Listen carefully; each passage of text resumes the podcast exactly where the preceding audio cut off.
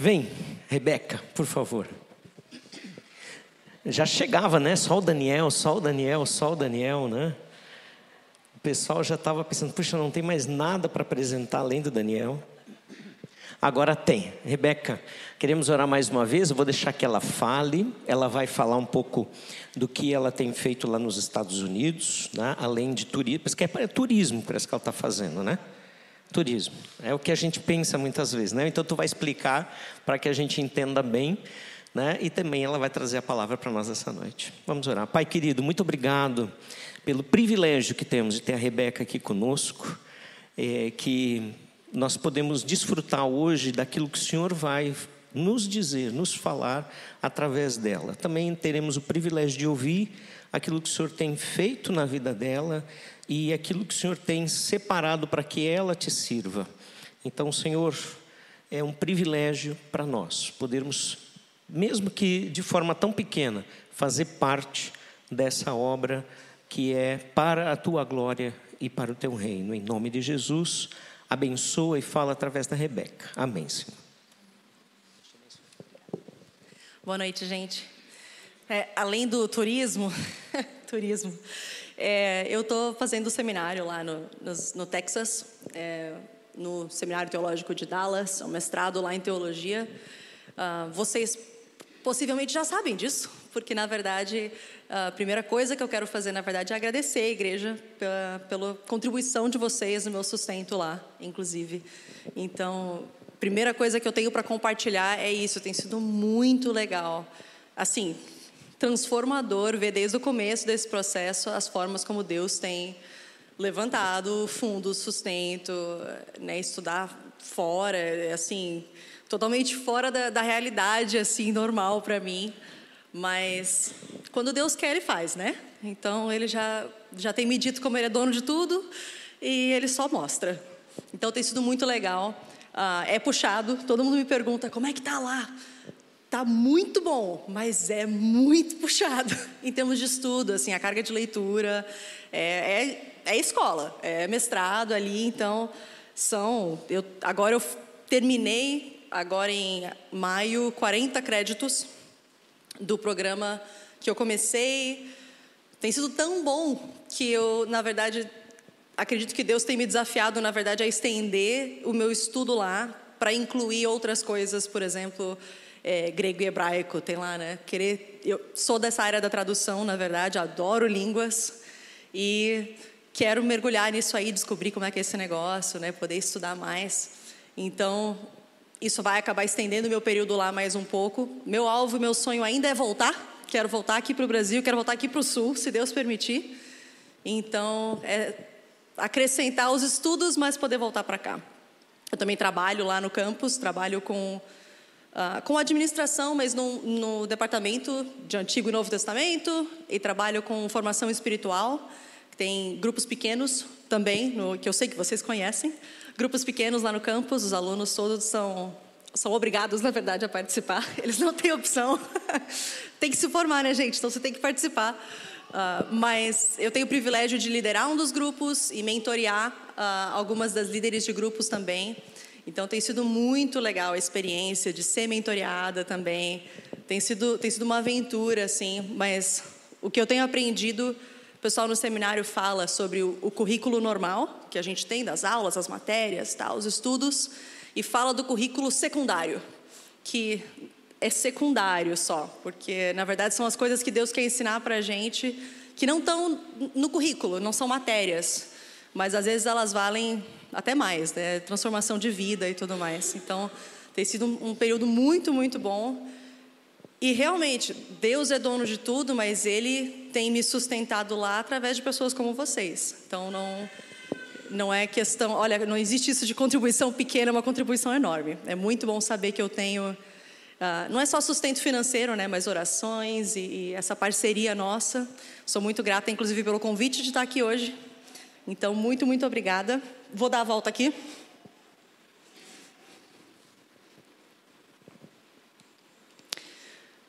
E o uh, Giovanni teve a, a coragem né, de, de me convidar para compartilhar aqui, não só sobre o seminário, né, mas compartilhar uma palavra com vocês. Então, Privilégio enorme para mim também isso, poder dividir um pouco do que Deus tem me ensinado ao longo dos anos, mas também nesse tempo no seminário. Tudo certo. Ah, uma, uma observação. Estava comentando com meus pais no carro ali. Se vocês já ouviram meu pai pregar, eu sei que eu falo muito parecido com ele, tá? Eu sei. Estou ciente que os gestos são parecidos, que as caretas são parecidas. É isso aí. É um, é um privilégio meu, é uma honra. Né? Mas vamos lá, vai ser parecido mesmo, eu sei.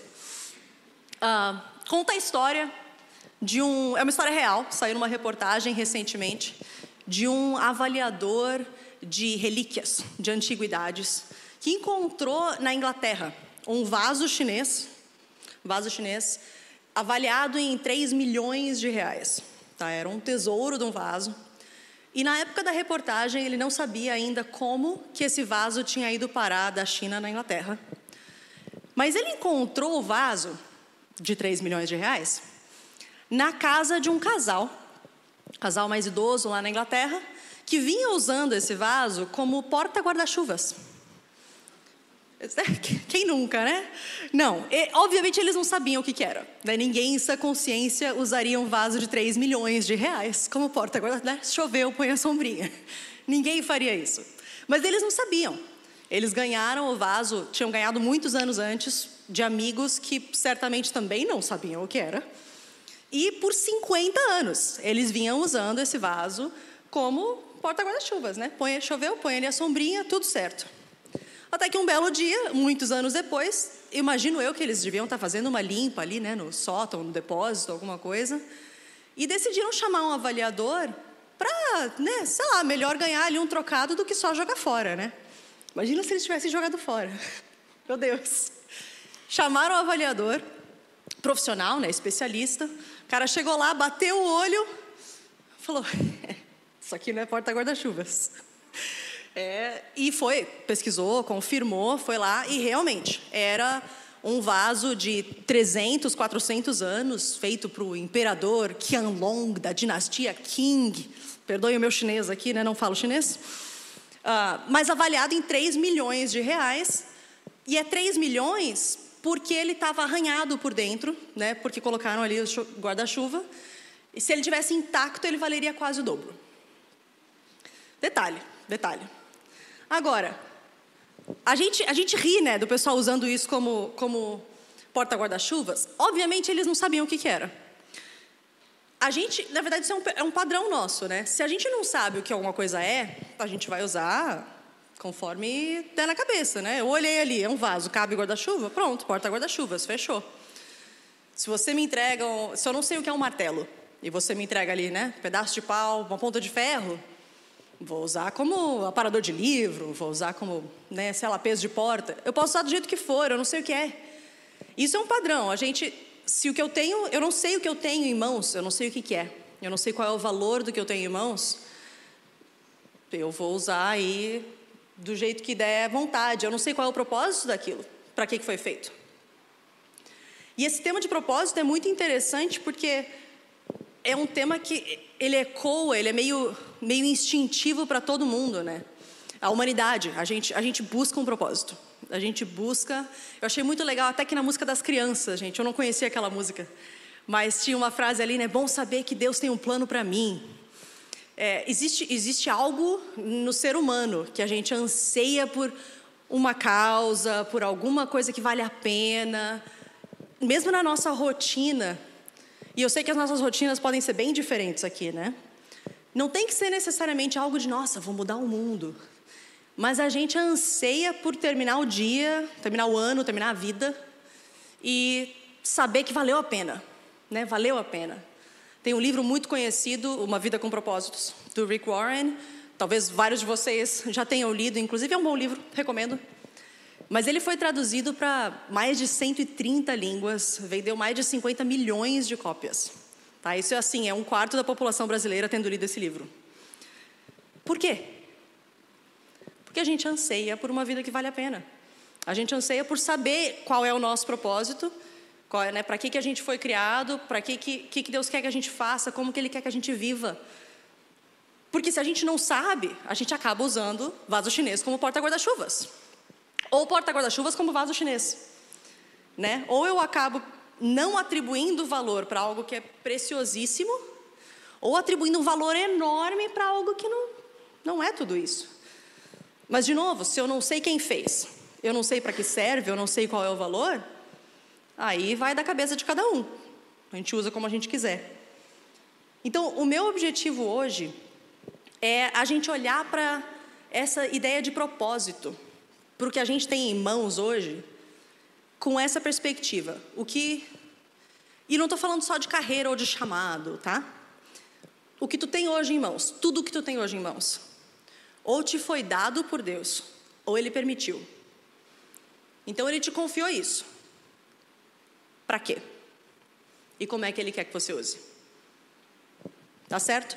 A gente vai olhar para uma passagem em Mateus 25, se você já quiser abrir, Mateus 25. E Jesus conta uma história ali de três pessoas que receberam algo do Senhor delas e usaram de formas diferentes. E o Senhor delas reagiu de formas diferentes conforme eles usaram. E a gente vai ver ali três princípios, tá? Três lições. A gente vai ver um de cada vez, mas eu já vou dar os três aqui para vocês. Tá? Mateus 25. Os três. Primeiro, que Deus é intencional no que Ele nos confia. Tá? Deus é intencional no que Ele nos confia. Não é, não é sem querer, não foi parar no endereço errado. É intencional. O segundo é que o ponto não é o que nos foi confiado, mas o que a gente faz com isso. E terceiro, que o nosso chamado, nosso propósito é usar isso que nos foi confiado do jeito dele. Tá bom? Então, de novo, Deus é intencional naquilo que ele nos confia. Segundo, o ponto não é o que nos foi confiado.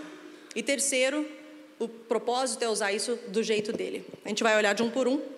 Antes de mergulhar no texto, eu só quero falar um pouquinho de contexto. Tá, imagino que vocês já conheçam né, a parábola dos talentos. Essa é a que a gente vai olhar hoje. Ah, mas o contexto em que Jesus contou essa história faz diferença. Estava falando com quem, né? Estava falando. Em que momento da vida dele foi isso?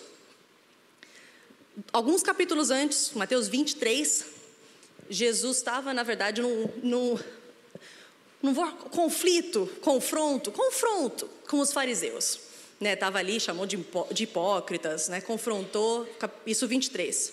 A partir do 24, ele meio que se retira com os discípulos e vão, uh, vão gastar tempo sozinhos. Isso aqui é a última semana do ministério de Jesus, é a última semana da vida de Jesus, é dois dias antes da Páscoa. E aí ele sai, se retira com os discípulos para ter mais algumas conversas. E Jesus vinha falando ao longo do ministério dele todo, né? O reino dos céus está próximo. O reino dos céus está próximo. Arrependam-se, o reino dos céus está próximo. E os discípulos, então, no capítulo 24, começam a perguntar para ele Tá, Jesus, que negócio é esse de o reino dos céus está próximo, né? Como é que vai ser isso? Quando vai ser? Dá para botar no calendário? Como é que, como é que vai ser? E Jesus começa a explicar.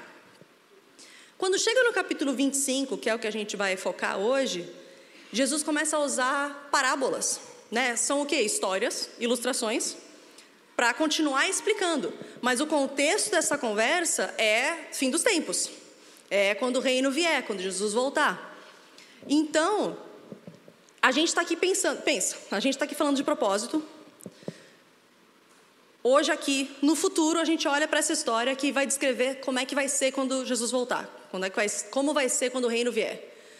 E essas conversas são sobre prestação de contas, né? Quando Deus chega, como é que vai ser essa interação? O que, que ele esperava? O que, que ele vai dizer parabéns? E o que, que ele vai dizer, bah, não, era isso. Se a gente olha lá para frente e vê isso, vê a expectativa lá na frente, aí aqui atrás a gente sabe como viver. É bastante simples, uma passagem riquíssima. Recomendo lerem o, o contexto todo outra hora. A gente vai focar em uma hoje.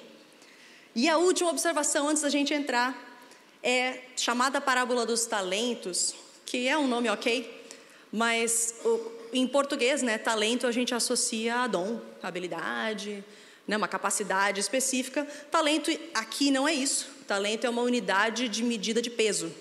É que nem quilo, né? Só que um talento é 35 quilos, que é uma unidade super prática para você medir as coisas. Não, não acho.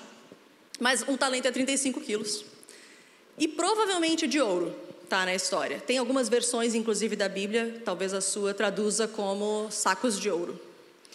E aí eu fui olhar, quanto seria 35 quilos de ouro hoje? Né, qual é o valor do ouro hoje no Brasil? Sei que não traduz, tá? O valor hoje não quer dizer que era a mesma coisa na época. Mas, gente, 35 quilos de ouro hoje daria aproximadamente 10 milhões de reais, tá? 35 quilos, um talento. Um talento, 10 milhões de reais. E na passagem, se você conhece, vai falar de um, de dois e de cinco.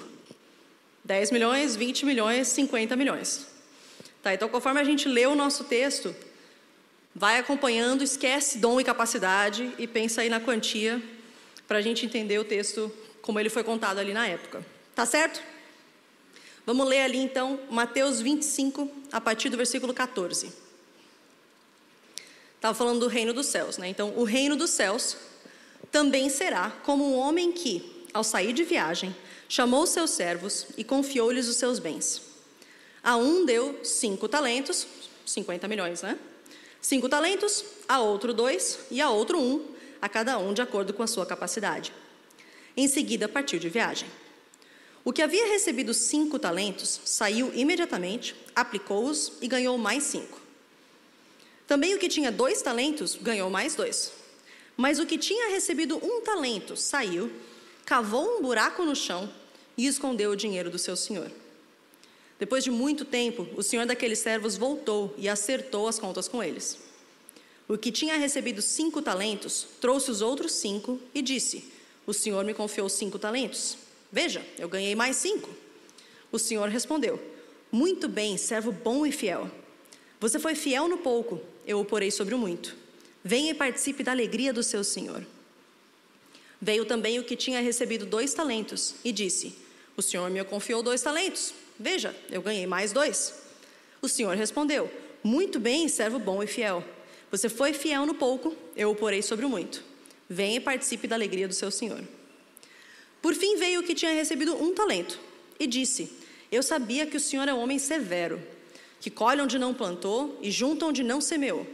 Por isso eu tive medo, saí e escondi o seu talento no chão. Veja, aqui está o que lhe pertence. O Senhor respondeu: Servo mau e negligente. Você sabia que eu colho onde não plantei e junto onde não semeei?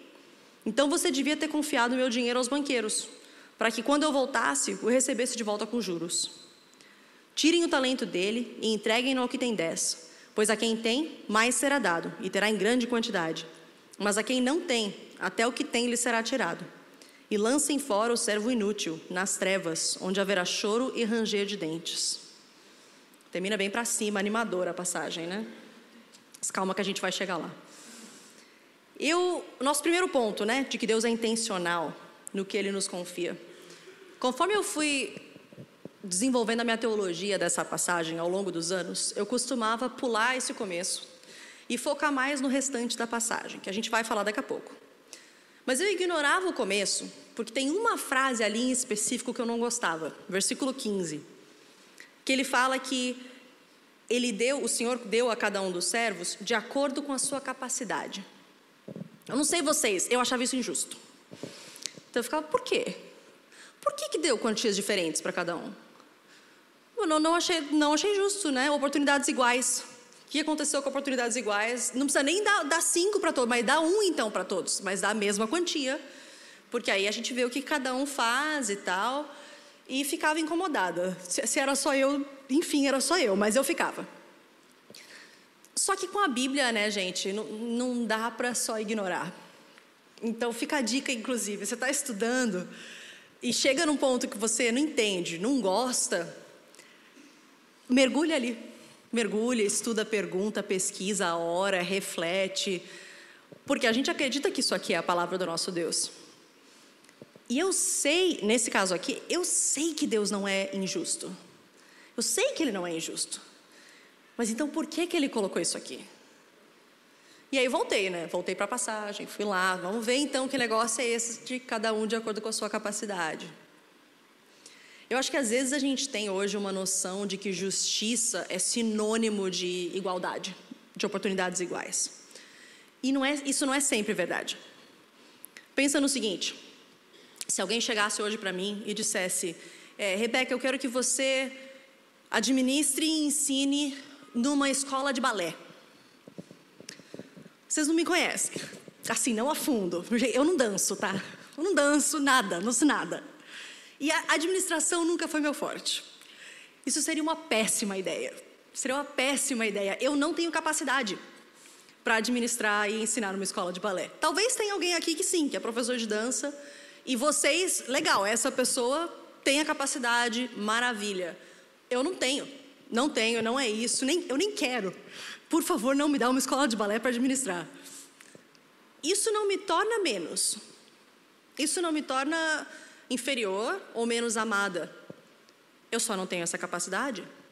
E se você me confiasse isso, não seria, olha, seria tolo da sua parte me confiar isso. E às vezes não é nem só habilidades diferentes, às vezes é maturidade mesmo. Né? A gente é meio arrogante de achar que não. É maturidade, tem maturidades diferentes. Né? A minha sobrinha hoje, Chloe, tem cinco anos, coisa mais fofa, amor da tia.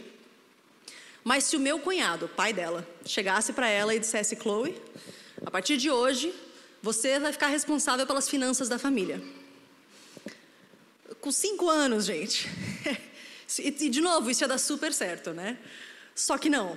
Ela não consegue fazer isso. Ela não tem capacidade, não tem maturidade para cuidar das finanças da família. É diferente de se eu peço para ela arrumar os brinquedos, cuidar do quarto dela. Ok. Mas além de ser uma ideia tola, né, de eu pedir para uma criança de 5 anos cuidar das finanças da família, é quase cruel, não é? É cruel eu pedir para ela fazer algo assim que é tão além da capacidade dela. Aí que eu voltei para a passagem, eu fiquei, não, só um pouquinho.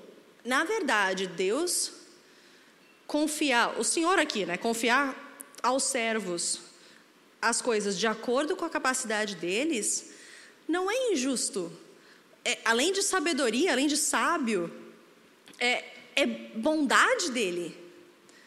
Né? É não confiar a eles, não dar, botar algo na mão deles que eles não conseguem lidar. Pai, eu nem quero. Eu nem quero algo que eu não consigo lidar. E o paralelo é esse, né? Se, se Jesus está contando essa história como ilustração do fim dos tempos e de prestação de contas com Deus, nós somos os, os servos da história, né? Deus é o Senhor, caso não seja claro. É, é isso aí mesmo. Ah, então, se essa história é a nossa história, e Jesus está usando esse exemplo, então quer dizer que o, que o que Deus nos confiou, o que hoje tem na tua mão, é de acordo com a tua capacidade. E aí eu sei que para alguns de nós a gente ouve isso e fica, não, só um pouquinho, Rebeca. Tu não sabe o que tem, o que está acontecendo. Tu não, tu não conhece minha história. Tu não sabe como é que está minha família assim, eu tô é muito além da minha capacidade. Eu não não consigo lidar com o que hoje está acontecendo. Tu não sabe como é que está a minha situação financeira. É, não, eu eu tô aqui tentando só sobreviver. Não sei como é que vai ficar amanhã. É, essa sensação, né, de não é muito além da minha capacidade. E, e eu entendo porque eu já me senti assim várias vezes, inclusive todo final de semestre no seminário. Quando a gente diz que o que Deus te confiou, né, hoje está na tua mão, é de acordo com a tua capacidade, é de acordo com a tua capacidade nele, que faz toda a diferença. A gente tem um, um ditado hoje, faz uns anos já, na verdade, que é muito perigoso. Eu ouvi algumas vezes já, não sei se vocês já ouviram, o pessoal falando: não, Deus não vai te dar algo além do que você pode suportar. Olha, eu, eu tenho uma teoria de onde surgiu isso, tá? É, eu acho que surgiu, é uma distorção de um versículo bíblico que não está falando disso. Tem um versículo bíblico né, que fala que Deus não vai permitir tentações além do que você pode suportar, que Ele sempre vai te dar um escape. Esse versículo é sobre tentações. Ele não é sobre dificuldades na vida. Eu acredito, na verdade, que Deus dá sim, Ele permite sim desafios e dificuldades além do que a gente consegue suportar. Sozinho. Além do que a gente consegue suportar sozinho. E eu acho que isso faz uma diferença gigantesca aí. Conforme a gente pensa nessas áreas todas que a gente tem na mão hoje, né? Pensa, pensa um segundo, passa aí na tua cabeça esse filme das diferentes áreas aí, que, coisas que Deus te confiou. Pessoas na tua família, as tuas habilidades, teus talentos, amigos, situação financeira, né? Passa aí o, o filme de tudo isso que Deus te confiou. Deus te deu, te confiou essas coisas de acordo com a tua capacidade nele. Né, em contraste com o, com o Deus não vai me dar nada além do que eu posso suportar, que não é verdade, a gente tem Paulo falando em Filipenses, né, que eu tudo posso enfrentar, suportar, esse é o contexto da passagem também, tudo eu posso suportar naquele que me fortalece. Então, quando a gente diz que Deus é intencional no que Ele nos confia e é de acordo com a nossa capacidade, eu não estou querendo aqui encher a nossa bola, tá? Ai, nossa, como nós somos capazes, que bom. Eu sei que não, eu sei que não. É a capacidade nele. Então, isso significa que, nesse teu contexto de trabalho, ou de família, ou de finanças, ou o que mais passou aí na tua cabeça, Deus te colocou, colocou isso na tua mão, porque nele você pode representar ele ali. Você pode ser bênção ali. Mesmo nos casos difíceis, eu sei. Mas você pode. Às vezes no teu trabalho, isso vai significar. Eu não estou nem falando de falar de Jesus no teu trabalho. Por favor, fale de Jesus no teu trabalho, tá? Mas é, às vezes é fazer o teu trabalho com excelência. Gente, Deus inventou o trabalho antes da queda, tá? Não foi. Trabalho não é resultado da queda. Às vezes a gente acha que é. Não é.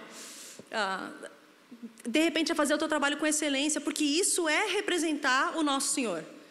Isso é ser imagem dele aqui. De repente, na tua família, aquelas pessoinhas correndo né, o dia inteiro ao seu redor, filho, sobrinho, neto, né? Isso, administrar isso bem, de acordo com a tua capacidade nele, significa que tu pode ser bênção na vida dessa gurizada. E de novo, Sim, por favor, demonstra Jesus, né? mas às vezes é, é além das palavras, né? É na forma como a gente vive. É só mostrar como é que é andar com Jesus. E você pode, em Deus, ser bênção na vida desse, dessa gurizada, né? Das as pessoinhas. Mesma coisa com dinheiro. Às vezes isso pode significar você ser mais generoso se Deus tem te dado muito, ou se Ele tem te dado pouco. Ou às vezes pode ser um caso de administrar bem o que ele te confiou hoje financeiramente, pode ser porque ele quer te ensinar a confiar e depender dele. Né? Mesmo no meio do aperto, você pendurar ali e nele você ter a capacidade de lidar com isso. Então, o primeiro desafio que a gente tem é esse: é olhar com intencionalidade para tudo que hoje tu tem na mão, como algo que Deus te confiou. Eu sei que tem situações que é super difícil. Eu sei que tem situações, ah, não pode que Deus tenha me dado isso. Seriam outras conversas aí a gente ter, né, por que, que Deus permitiu, por que, que não. Mas o fato é, é, se é de acordo com a capacidade nele, então eu tudo posso naquele que me fortalece. Mas a gente olhar para isso com essa perspectiva de que Deus foi intencional. Deus foi intencional no que ele me confiou. Ele não, não errou o endereço, não era para casa ao lado, não era outra coisa, ele me conhece. Então o que ele me confiou é, é bondade dele. É bondade dele. Mas então, se a ideia é a gente, ok, é administrar bem o que ele nos deu, por que que na história tem dois servos que administraram bem? Dois bons servos. Isso aí faz um tempo eu estava lendo e eu fiquei, por que, que dois? Por que, que Jesus não conta só servo bom, servo mal. O que Deus espera, o que Deus não espera. Ele, ele usou dois. Por que dois? Que são um bom exemplo. E, e receberam coisas diferentes. Eu acredito que é porque Jesus queria destruir qualquer ideia de comparação. E queria mostrar qual é o parâmetro que ele usa para avaliar. Quer ver? Vamos voltar para a passagem para esse trecho. Lê a partir, Mateus 25, a partir do 19, ok? É a conversa que, que o Senhor tem com os bons servos quando ele volta. Depois de muito tempo, versículo 19, o senhor daqueles servos voltou e acertou as contas com eles. O que tinha recebido cinco talentos trouxe os outros cinco e disse: O senhor me confiou cinco talentos. Veja, eu ganhei mais cinco. O senhor respondeu: Presta atenção na resposta. Muito bem, servo bom e fiel. Você foi fiel no pouco, eu o porei sobre o muito. Venha e participe da alegria do seu senhor. Veio também o que tinha recebido dois talentos e disse: O senhor me confiou dois talentos. Veja, eu ganhei mais dois. O senhor respondeu: Olha de novo. Muito bem, servo bom e fiel. Você foi fiel no pouco, eu o porei sobre o muito. Venha e participe da alegria do seu senhor. Você vê que a resposta do senhor é palavra por palavra, exatamente a mesma para os dois. Não tem a ver com a quantidade. Não tem a ver com quanto. Ah, eu queria que os dois tivessem chegado a 10. Ah, não deu. Ele, ele parece, quase parece que ele nem se importa com quanto eles chegaram. Mais uma vez, a gente vê o Senhor se importando muito mais com a atitude do que com a quantia. Isso, inclusive, a gente vê isso a Bíblia inteira, né? Deus querendo o nosso coração. Ele quer o nosso coração. É, ele não está tão preocupado com o resultado. Ele quer o nosso coração. A gente é que tem a mania de quantificar as coisas. Né? Às vezes, eu não sei vocês, às vezes para mim, se eu só tenho, se eu só olho para o que eu recebi, se eu não vejo mais nada, estou né? aqui na minha mão, qualquer coisa, dinheiro, carreira, amigos, relacionamento, o que for. Se eu só olho para um, para o meu, tudo bem, a gente encara. O problema é quando eu olho para o lado. Né? Só, se eu só sei o meu, tudo certo. Aí eu olho para lá e eu vejo da pessoa do meu lado, aí é que aí o bicho pega. Lá no seminário, por exemplo, é, é mestrado, ambiente acadêmico, é, às vezes é, é um ambiente muito propício para a gente começar a competir ou ficar comparando nota, bolsa, coisa assim. Graças a Deus, não é esse tipo de escola. A gente tem uma cultura bem saudável ali, na verdade. A gente praticamente nunca fala de nota uns com os outros, nunca sei a nota dos outros. Mas nas poucas vezes que eu fiquei sabendo, automaticamente eu comecei a comparar. E comparação é uma praga, né? Porque não tem como ganhar. Mesmo se tu sair por cima, tu não ganha. Assim, diante de Deus, tu não ganha. Porque se tu sai por cima, é arrogância. Né? Tu, vai, tu acaba se orgulhando. Se tu sai por baixo, é ingratidão e frustração. Não, não tem como ganhar. Comparação é uma desgraça. Mas a gente faz isso com tudo. Nota é uma fácil de olhar, porque né, se tu está estudando aí, nota tem até com número para tu comparar. Dinheiro também. Né? A gente olha o extrato bancário, olha o meu, olha do outro, já. Bom, ok. Tá aí, a, a comparação está feita. Mas a gente vai além disso. Não sei se na igreja de vocês tem isso, tá? Acho que em todas as igrejas em que eu já estive teve. De dons. Dons e onde você serve na igreja. Né? Tem, tu tá ali feliz, servindo na cozinha servindo, dom de hospitalidade, você faz as pessoas se sentirem em casa. Gente, que coisa maravilhosa, todo mundo te ama, você cozinha, é lindo. Aí você olha para o lado e tem o pessoal do louvor, gente, o pessoal está no palco, está brilhando, está ali, né, cantando, tocando, negócio mó legal. A gente atribui esses números para esse tipo de coisa. Você diz, não, porque aí agora eu acho que o meu dom é um dois, mas o do outro ali é cinco. A não ser que você tenha medo de palco. Aí você acha que o seu é cinco e o outro, coitado, está no palco é dois. A gente começa a dar nota para as coisas, né? Às vezes é família. Pô, eu posso olhar para minha família e ficar, pô, só perrengue, gente. Meu Deus do céu, a gente aqui pedalando, tentando se dar bem, tem um almoço de família, fala de política, já explode tudo, não dá. Aí eu olho para o lado, família Margarina. Né? O pessoal está ali sorridente todo domingo, pleno, né? todo mundo saudável, inteligente, tem bons empregos, anda com Deus, quase flutuam. Obviamente eles são cinco ou sou dois. Né? Por quê? Quem disse? A gente determina isso. E uma outra que eu acho que nas igrejas, acho que a gente tem melhorado, mas muito, muito já vi isso. Estado civil. É, o pessoal está tá rindo, é ou não é? Gente, vocês sabem que o, a pessoa casada e com filhos é o ápice da espiritualidade. Vocês sabem, é a glória. Sim, exato.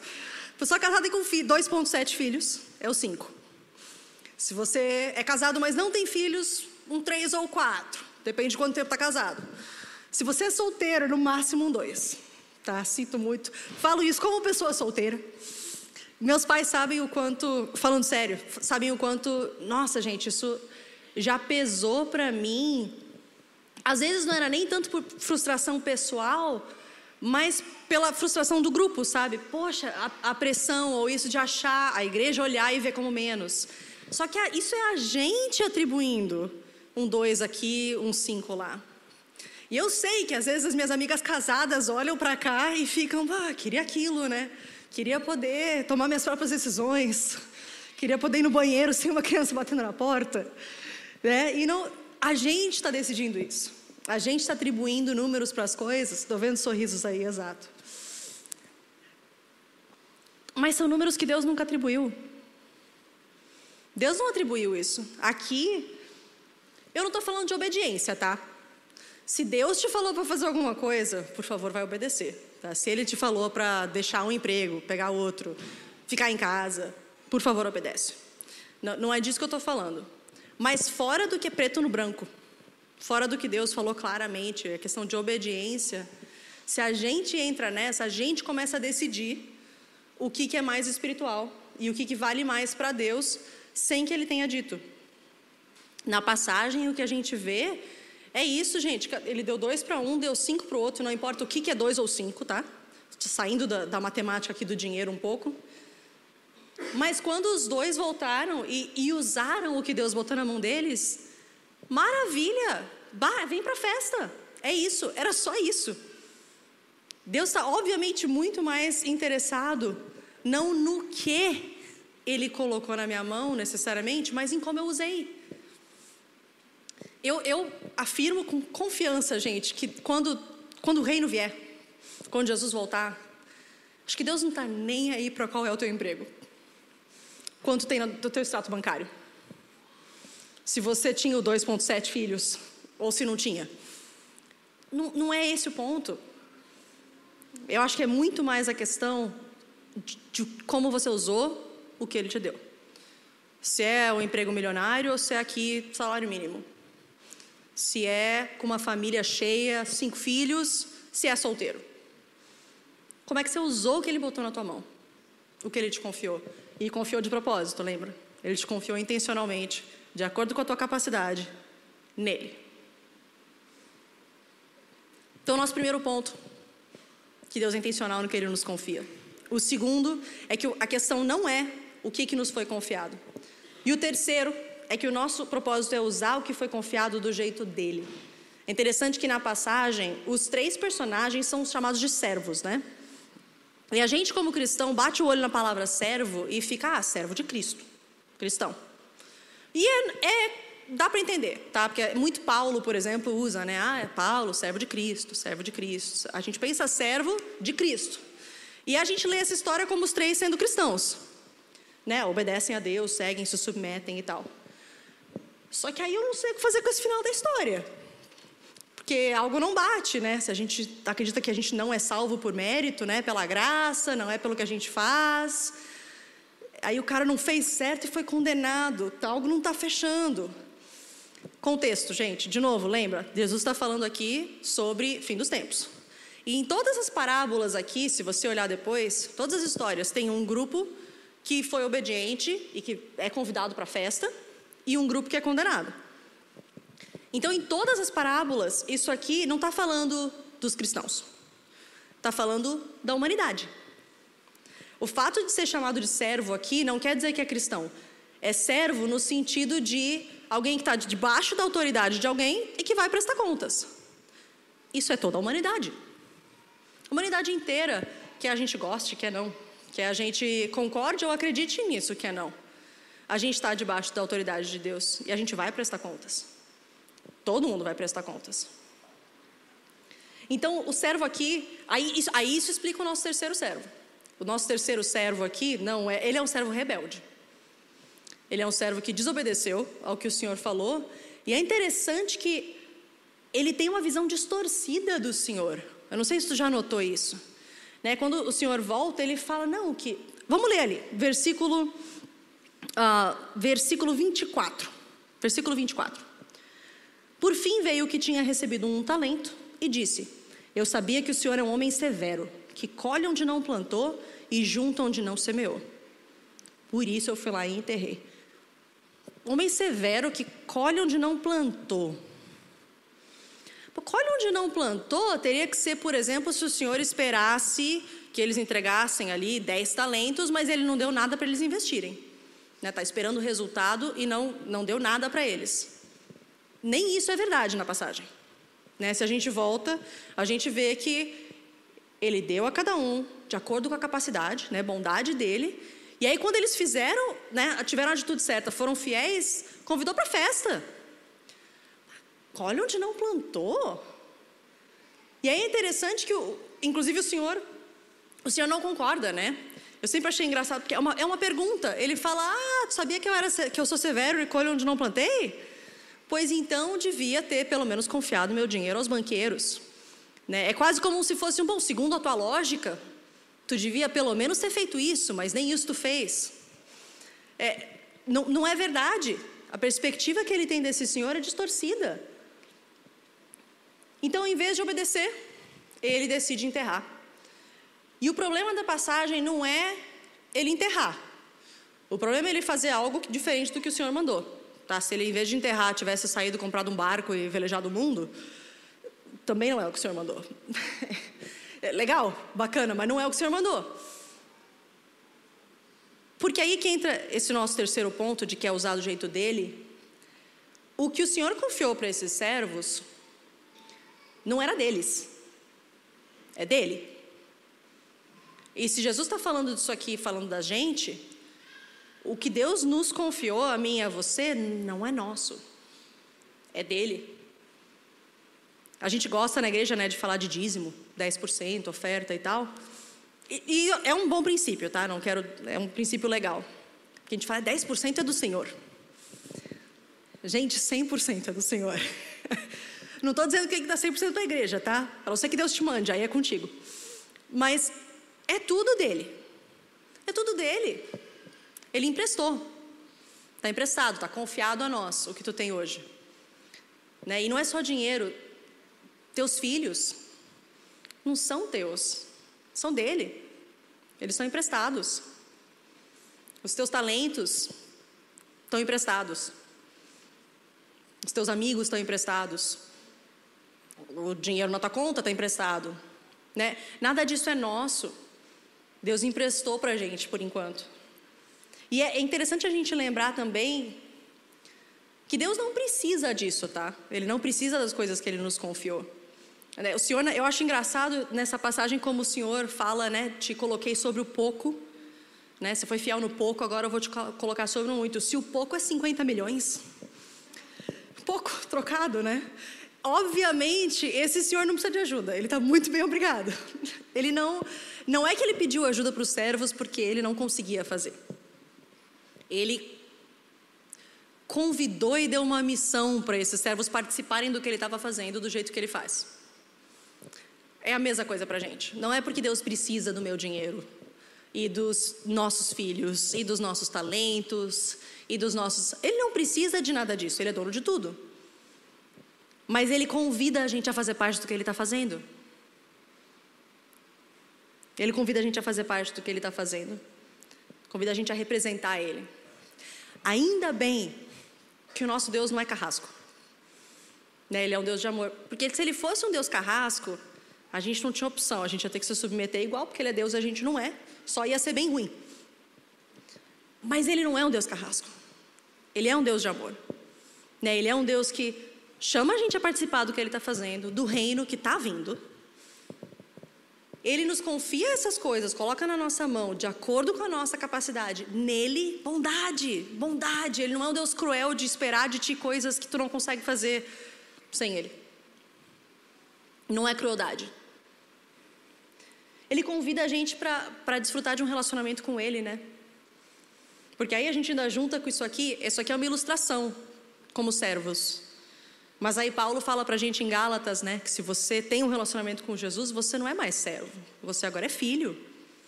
Então vai além disso aqui. Né? Agora, sim, a gente é servo, como toda a humanidade, mas a gente é filho. A gente tem um relacionamento com Ele, esse acesso aberto, com o Senhor para que 50 milhões é trocado. E aí, no fim, ele ainda convida a gente para participar da festa. Né? O reino está vindo. E essas situações difíceis todas, que hoje a gente fica ah, só na capa, olha, só com Deus mesmo. É só com Deus mesmo, é isso aí. É só nele. Mas um dia isso vai passar. E um dia isso vai ser redimido também. Vai ser o pacote completo. Né? Toda lágrima vai ser enxugada, pecado já vai ter ido, e aí a gente vai para a festa com o nosso Senhor, ali no final. O reino está vindo, o reino está vindo. E se isso é o que o nosso Senhor espera de nós, então hoje a gente já consegue focar em algumas coisas e ter alguns desafios. Eu quero deixar alguns desafios para vocês, a gente já está encerrando aqui. Primeiro desafio, pensando nesses nossos três pontos aqui, né? É, será que tem alguma área hoje que tu precisa lembrar que Deus intencionalmente te confiou? Eu sei que é muito fácil, o pessoal do louvor falou, né? É muito fácil no meio da rotina, a gente se perde. Só, você só vai vivendo. Eu, metade do tempo, não lembro que Deus me confiou minha família, que Ele me confiou meus amigos. Será que tem alguma área hoje que tu precisa lembrar disso? Deus te confiou isso aqui. Tem alguma coisa que tu precisa da força dele? Quase dia vai perguntar, né? Em que área você precisa da força dele? Entregar para ele, né? Ter esse lembrete, essa perspectiva de que isso aqui é dele e eu preciso dele para administrar. Tem alguma área que você vive se comparando? Também não devia perguntar, porque a gente tem. né? Você sai ou sempre ganhando ou sempre perdendo, mas você precisa corrigir o olhar né? e olhar como ele vê. Às vezes não é nem só sobre você, é sobre os outros. Né? Que você acha que tinha que ser assim, tinha que ser assado. E olhar como ele vê. Ontem tive uma conversa com o pessoal numa janta, falando sobre relacionamento e meio que assim, o, o que procurar em alguém. Gente, olha, é, a, resposta, a sua resposta para essa pergunta revela muito. Né? O que, que você procura em alguém? Será, será que é o que Deus procura? Será que é o que Ele considera? Né? O que, que é o teu cinco? Será que é o que Deus considera como um cinco? Corrigir o olhar, enxergar como Ele vê. E se você hoje tem um relacionamento com Jesus, se você é servo, você é filho. Essa passagem não é sobre salvação, tá, gente? A gente não tem que se preocupar com salvação. Isso aí já foi resolvido, a gente é filho. Mas então, a gente não pode viver como servo rebelde. Tem alguma coisa que está enterrada? Alguma coisa hoje que, se Deus te confiou tudo isso, né? Tudo dele, Ele te confiou tudo isso. E se tudo hoje na tua mão é algo que Ele te confiou, tem alguma coisa que tu devia usar diferente? Alguma coisa, ou porque tu enterrou e não está usando ponto, está ali parada, mas ele pode estar se desafiando a desenterrar e começar a usar. Ou algo que de repente você tá, comprou um barco e está velejando pelo mundo. Legal. Mas não foi isso que ele te deu, não foi isso que ele te chamou a fazer.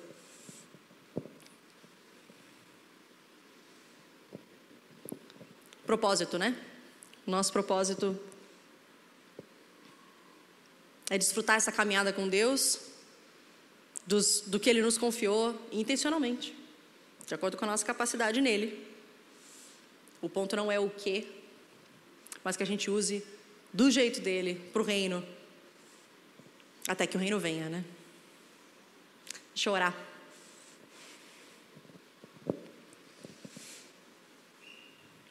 Pai, que privilégio de chamar de pai. Que privilégio no meio de uma passagem que às vezes pode até ser meio pesada. Mas a gente saber que a gente, além de servo, é filho. E a gente tem esse relacionamento contigo, não é, ele não é, não é só de cobrança, não funciona assim. Sim, tem coisas que o Senhor espera e chama a gente a viver, mas o teu amor é incondicional. Então, às vezes, até se, se essa mensagem caiu meio pesado para alguém, que o Senhor.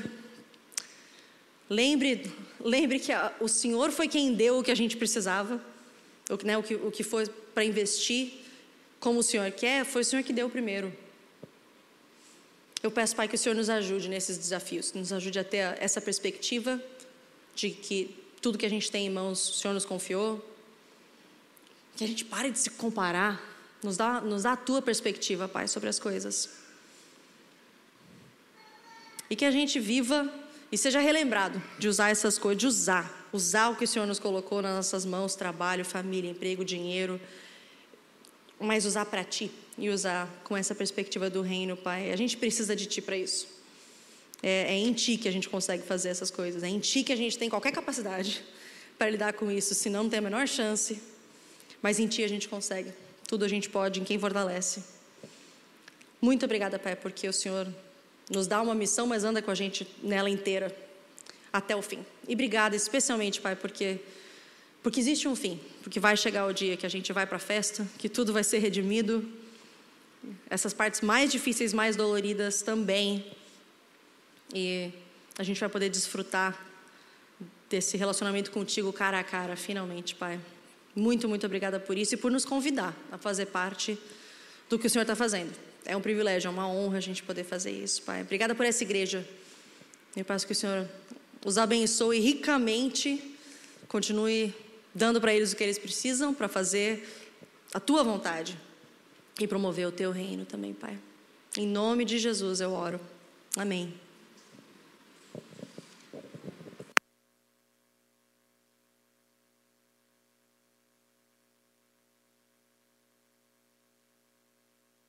Obrigado, Rebeca. Uma ótima mensagem, uma perspectiva muito bacana desse texto, né? Primeira vez que eu ouvi, viu, dessa forma. É...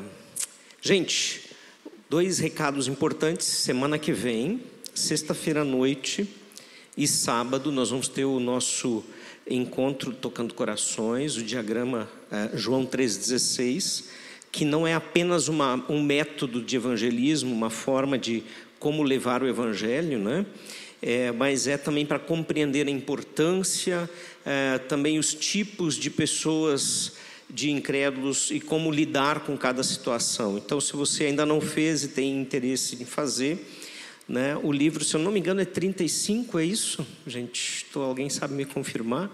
Acho que é isso, 35 reais, né? É esse o custo você tem que pegar, pode pegar aqui na livraria, vai ter também no final de semana, e faça sua inscrição, para a gente poder saber né, que nós vamos ter gente suficiente. E no outro final de semana, no sábado, dia 8 de julho, nós vamos ter, depois de muitos anos, né, o curso do aconselhamento por encorajamento. Vão ser três módulos, três sábados, né, começando então no dia 8, onde nós depois temos no dia 8 de desculpa, 8 de julho, 30 de setembro e 18 de novembro. São esses, essas três datas, né? Você já tem isso no ABS Informa, tem todas as datas para colocar no calendário.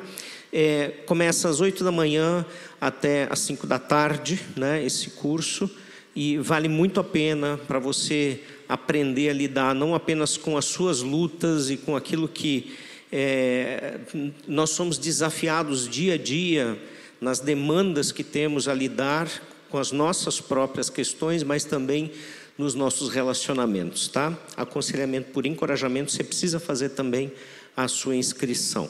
Vamos estar mandando mais detalhes ainda sobre esse curso nos próximos dias. Uma ótima semana, Deus abençoe. Temos um cafezinho lá atrás, né?